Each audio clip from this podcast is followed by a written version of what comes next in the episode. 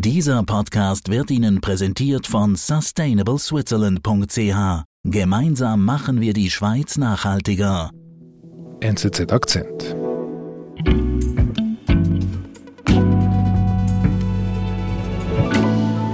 Команди до нас в Україну, форма новенька, воєнні машини, та трохи поплавився їх інвентар. Байрактар. Hübscher Song, den du mitgebracht hast. Ja, das ist ein äh, ukrainisches Propagandalied, was Aha. den Einsatz einer Waffe gegen die Russen besingt und die äh, russischen Truppen beleidigt und verspottet.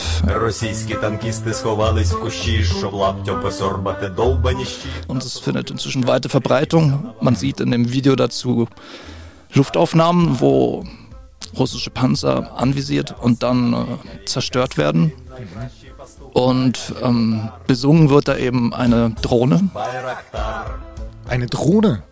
Ja, genau, da wird eine türkische Drohne namens Bayraktar besungen. Das ist dann auch der Titel des Liedes und der Refrain Bayraktar, Bayraktar. Und diese türkische Drohne hat sich im Ukraine-Krieg den Ruf einer Wunderwaffe erarbeitet. Bayraktar!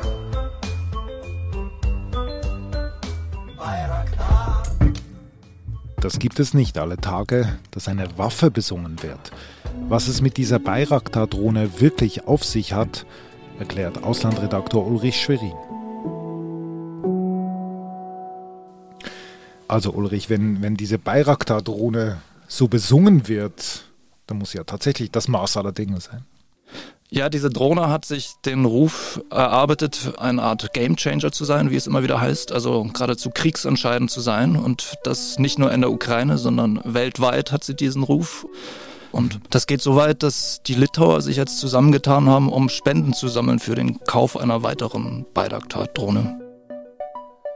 Labas vakaras, labas vakaras, mėlyjeji bičiuliai, labas Die vakaras. Litauer, also in Litauen, sammeln sie Geld dafür.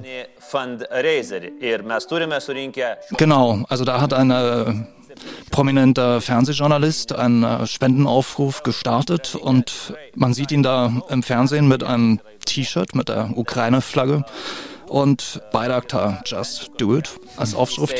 Bayraktar, just do it. Ähm, und da wirbt er eben für den Spenden, um eine weitere Drohne zu kaufen. Pinigų rinkimo. Ten Was, was weiß man denn über diese Drohne, dass, dass man so etwas schafft? Wie einen Spendenaufruf. Also diese Bayraktar TB2, über die wir hier sprechen, das ist ein unbemanntes Flugzeug, das vom Boden aus gesteuert wird. Es ist relativ klein, 12 Meter Spannweite, hat eine Reichweite von 300 Kilometern, kann bestückt werden mit vier Raketen, Präzisionsmunition. Und sie ist aus der Türkei. Genau, sie wird in der Türkei hergestellt von der Firma Baykar. Was weiß man über die Firma? Ja, das ist interessant. Die ist in den 80er Jahren gegründet worden von der Familie Bayraktar. Daher kommt auch der Name der Drohne jetzt. Und heute wird sie geführt von Haluk und Selçuk Bayraktar. Und letzterer ist der Schwiegersohn von Präsident Erdogan. Der hat eine Tochter von ihm geheiratet. Das heißt, diese Rüstungsfirma ist eng verbunden mit der Regierung. Und woher kommt denn dieser gute Ruf? Ja, da muss man zurückschauen auf die Konflikte der vergangenen Jahre, in denen die Bayraktar-Drohne eingesetzt worden ist. Unter anderem in Syrien im Frühjahr 2020, dann kurz darauf auch in Libyen in der Schlacht um die Hauptstadt Tripolis und dann vor allen Dingen im Herbst 2020 bei dem Krieg um Nagorny-Karabach, wo die Aserbaidschaner die, diese türkischen Drohnen in großer Zahl eingesetzt haben und auch mit großem Effekt. Also denen wird nachgesagt, da hunderte von armenischen Panzern, Artilleriegeschützen und Luftabwehrsystemen zerstört zu haben. Also deshalb auch die, die Spendenaktion natürlich dann auch in Litauen, oder? Letztlich Genau, weil man eben meint, wenn sie den Krieg in, um Karabach entschieden hat, dann könnte sie auch den Krieg in der Ukraine entscheiden. Und Wie erfolgreich war die Kampagne? States. From everywhere we received your donations. We are grateful for Die. Kampagne war sehr erfolgreich. Also innerhalb von wenigen Tagen hat dieser Journalist da mehr als 5 Millionen Euro gesammelt. Okay. We will be able to say at the end of this evening, Bayraktar, we just did it. I hope that together Und das hat dann letztlich die, äh, türkische Herstellerfirma Baykar so sehr beeindruckt, diese Solidarität der des kleinischen baltischen Staates für die bedrängten Ukrainer, dass er gesagt hat, dann spenden wir selber diese Drohne. Das heißt, ihr kriegt sie kostenlos und die gesammelten 5 Millionen werden, können dann eingesetzt werden für humanitäre Hilfe für die Ukrainer. Also gleich gratis gekriegt. Genau, also das muss man natürlich sagen, das war dann schon auch eine große Werbekampagne in gewisser Weise für Baykar und ihre Bayraktar-Drohnen. Und das ist gewisserweise das Kronjuwel der türkischen Rüstungsindustrie und auch ein Exportschlager, wird inzwischen verkauft an 19 Länder, darunter die Ukraine. Und ich muss immer dran denken, das ist der Schwiegersohn von Erdogan. Genau, die Firma wird sehr unterstützt von der türkischen Regierung, aber man muss auch sagen, der Verkauf an die Ukraine läuft bisher eigentlich als gewöhnliches Rüstungsgeschäft. Also es ist keine offizielle staatliche Militärhilfe wie jetzt von den anderen NATO-Ländern, wenn die Panzer oder Munition oder Flugabwehrwaffen liefern, sondern es ist eigentlich ein Rüstungsdeal zwischen Baikal und Kiew. Interessante Rolle der Türkei. Genau, also Erdogan versucht da einen Spagat im Ukraine-Krieg. Einerseits liefert er Drohnen an die Ukrainer und hat auch die russische Invasion des Landes klar verurteilt.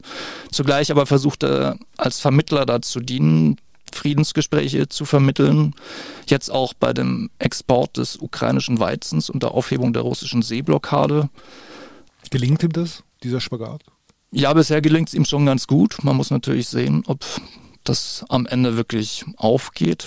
Aber das erklärt auch, dass diese Drohnenlieferungen bisher nicht als staatliche Rüstungshilfe laufen, sondern eigentlich als gewöhnliches Rüstungsgeschäft zwischen der Firma Baykar und der Ukraine. Und jetzt kommen sie ja eben in die Ukraine dank, der, dank Litauen, aber diese Drohnen Bayraktar, die waren bereits im Einsatz in der ukrainischen Armee vor dem Krieg. Genau, also die Ukrainer haben 2019 erstmals Drohnen von der Türkei gekauft und nach allem, was man weiß, waren es 20 Stück bis zu Ausbruch des Krieges. Dann haben die Türken es geschafft, noch Anfang März wohl eine zweite Lieferung von 16 Stück zu liefern. Mhm. Das heißt, die Ukrainer hatten nach allem, was man weiß, vermutlich 36 Stück erstmal im Einsatz. Mhm. Und zu Anfang des Krieges wurden dann gleich auch Videos verbreitet, die zeigen die Drohnen im Einsatz, wie sie russische Konvois angreifen, Panzer zerstören, Luftabwehrsysteme treffen. Und nach allem, was man weiß, waren sie tatsächlich ganz erfolgreich. Es gibt eine lange Liste von Treffern, die diesen Drohnen zugeschrieben werden.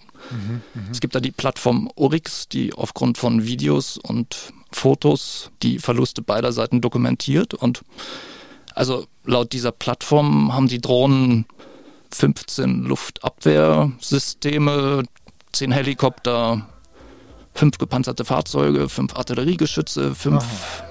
Schiffe und so weiter.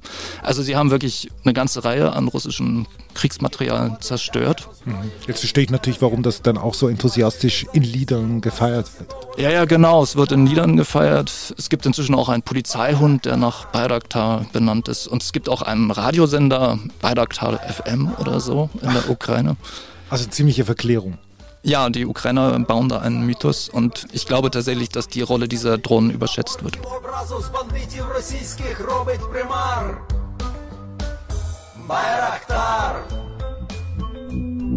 Wir sind gleich zurück. Gemeinsam machen wir die Schweiz nachhaltiger. Mit der Initiative Sustainable Switzerland fördern wir eine nachhaltige Zukunft für die Schweiz, unseren Planeten und seine Menschen. Unterstützt von den Partnern BCG, BKW, BMW, SAP, Swisscom und UBS. Wie auch du einen Beitrag leisten kannst, erfährst du unter sustainableswitzerland.ch.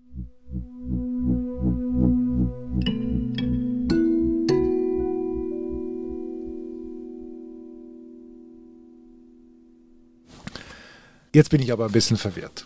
Es gibt ein Lied über Bayraktar, es gibt eine Radiostation, es gibt einen Polizeihund, es wird dafür gespendet und gleichzeitig sagst du, es wird völlig überschätzt. Ja, also dafür muss man vielleicht auch mal zurückblicken auf die vorigen Kriegseinsätze. Also wenn man sich anschaut, wie es in äh, Syrien und Libyen gelaufen ist, da kann man sich schon die Frage stellen, wie kriegsentscheidend es tatsächlich ist. Also einerseits gibt es Beweise, dass sie durchaus effizient gewesen sind, aber man muss auch sagen, diese Drohnen sind relativ verletzlich. Also Was macht sie so verletzlich? Einerseits der Vorteil ist, dass sie aufgrund ihrer geringen Größe relativ schwer ortbar sind für Radarsysteme. Aber wenn man sie einmal geortet hat, dann ist es sie eigentlich relativ leicht, sie abzuschießen, mhm. weil sie sind vergleichsweise langsam. Sie haben auch eine begrenzte Reichweite. Sie werden über Funk gesteuert, was auch bedeutet, dass sie anfällig sind für elektronische Kriegsführung. Das heißt, man kann diesen Funk stören und wenn der Funk gestört ist, dann sind sie eigentlich gar nicht mehr lenkbar. Und eben moderne Flugabwehrsysteme können sie relativ leicht vom Himmel holen. Und das hat man dann auch gesehen. In Syrien sind innerhalb von wenigen Wochen sechs Apparate abgeschossen worden. In Libyen waren es 16, sodass die Türken dann schnell nachliefern mussten. Das heißt, da sind innerhalb von wenigen Monaten 22 Maschinen vom Himmel geholt worden. Mhm, mh. Und das deutet eben darauf hin, dass in einem Einsatz gegen einen gleichwertigen Gegner oder also einen Gegner auf jeden Fall, der über eine moderne Luftabwehr verfügt, sie relativ verletzlich sind und Drohnen können sich selber nicht verteidigen, sie sind vergleichsweise langsam und wenn dann Jagdflugzeug ankommt, dann kann er die ohne weiteres abschießen. Aber all das würde ja auf, die, auf Russland zutreffen. Also sind denn überhaupt noch Bayraktar-Drohnen für die Ukraine im Einsatz? Weiß man da etwas? Ja, genau, das ist eben die Frage. Gibt es die überhaupt noch? Sind sie noch im Einsatz? Also es ist zu beobachten, dass diese Videos von diesen Drohneneinsätzen immer weniger geworden sind und schon Ende April gab es eigentlich kaum noch solche Videos. Und da hatte man eigentlich schon angenommen, dass eigentlich die gesamte Flotte zerstört ist. Dann gab es nochmal einen ukrainischen Angriff auf die Schlangeninsel im Schwarzen Meer, wo die Drohnen ganz offensichtlich eine wichtige Rolle gespielt haben. Da gab es dann auch Hinweise, dass das womöglich neue Drohnen sind, also dass die Türken nachgeliefert haben. Aber trotzdem stellt sich die Frage, wie viele es heute noch gibt. Dokumentiert sind acht Abschüsse. Also es ist hm. gut möglich, dass tatsächlich die allermeisten Drohnen inzwischen nicht mehr flugtauglich sind. Aber das heißt eben, also Bayraktar und diese Verklärung in der Ukraine, das ist, also dieser Mythos ist ein Mythos. Die Fakten sprechen eine andere Sprache. Also das heißt ja nicht, dass sie nicht äh, einen Nutzen haben tatsächlich, aber ich glaube, sie werden überschätzt. Sie sind definitiv nicht kriegsentscheidend.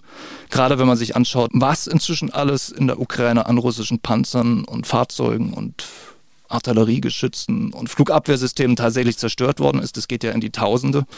Und da haben diese Drohnen letztlich eine im Endeffekt marginale Rolle gespielt. Hm, also kein Gamechanger sozusagen. Nein, eben ein Gamechanger sind sie nach allem, was wir wissen, nicht. Also vermutlich sind andere Drohnen eigentlich viel wichtiger, so kleine Aufklärungsdrohnen, die werden in noch viel größerer Zahl eingesetzt. Die sind tatsächlich dann halt auch schwer zu orten und die spielen vor allem eine Rolle, um halt Ziele zu identifizieren, die man dann anschließend mit Artillerie angreifen kann. Insofern, da sind Drohnen vermutlich wirklich wichtig, aber diese Bayraktar-Drohnen sind gewiss kein Gamechanger. Mhm. Was machen jetzt die Ukraine damit? Also ich meine, der Krieg, der wird jetzt noch einige Wochen oder vielleicht sogar noch Monate dauern, oder? Genau. Und ähm, das Weiße Haus hat jetzt gerade die Lieferung von anderen Drohnen vom Typ MQ-1 Grey Eagle gegeben. Sind die besser?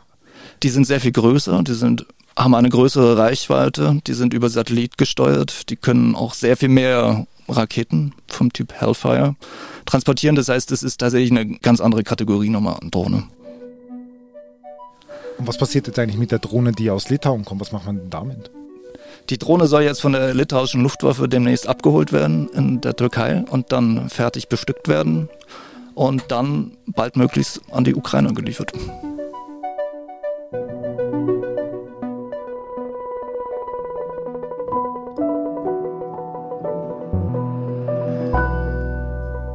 Lieber Ulrich, vielen Dank. Ich danke euch.